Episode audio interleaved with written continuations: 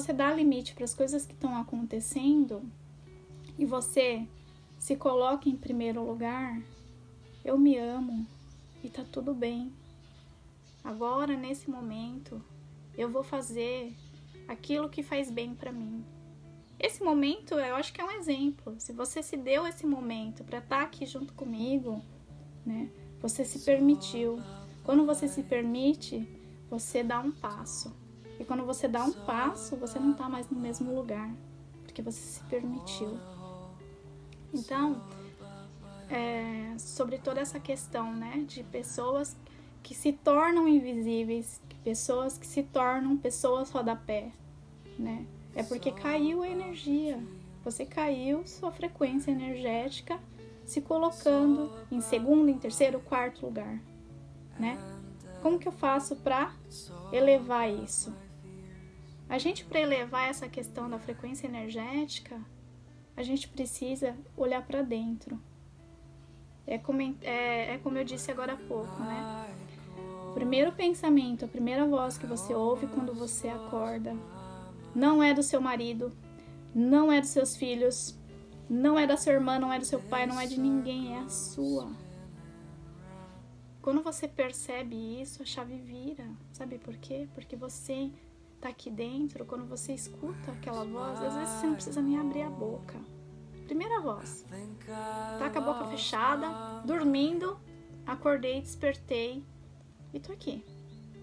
E vem o primeiro pensamento. Qual que é esse pensamento? Se for um pensamento que não é muito bom, você consegue transmutar isso. Por quê?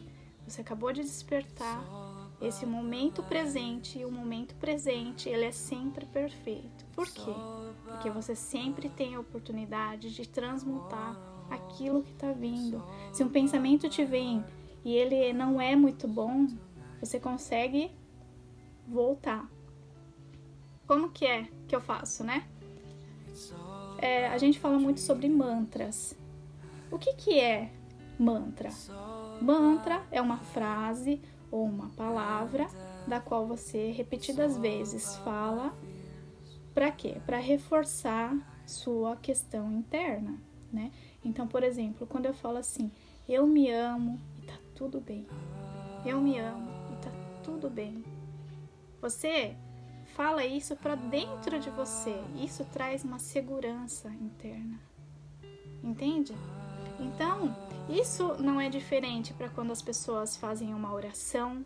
Isso não é diferente para quando as pessoas elas vão fazer alguma terapia de coaching, terapia holística, terapia, sei lá, é, PNL. Isso não é diferente. Todas essas técnicas elas são abordadas em todos os contextos, cada um na sua linguagem, mas existe, né? É um mantra, gente, é um mantra. Jesus já dizia os mantras dele, né? Que é o quê? Pai Nosso, é, depois, né, veio toda a questão Ave Maria, depois, né?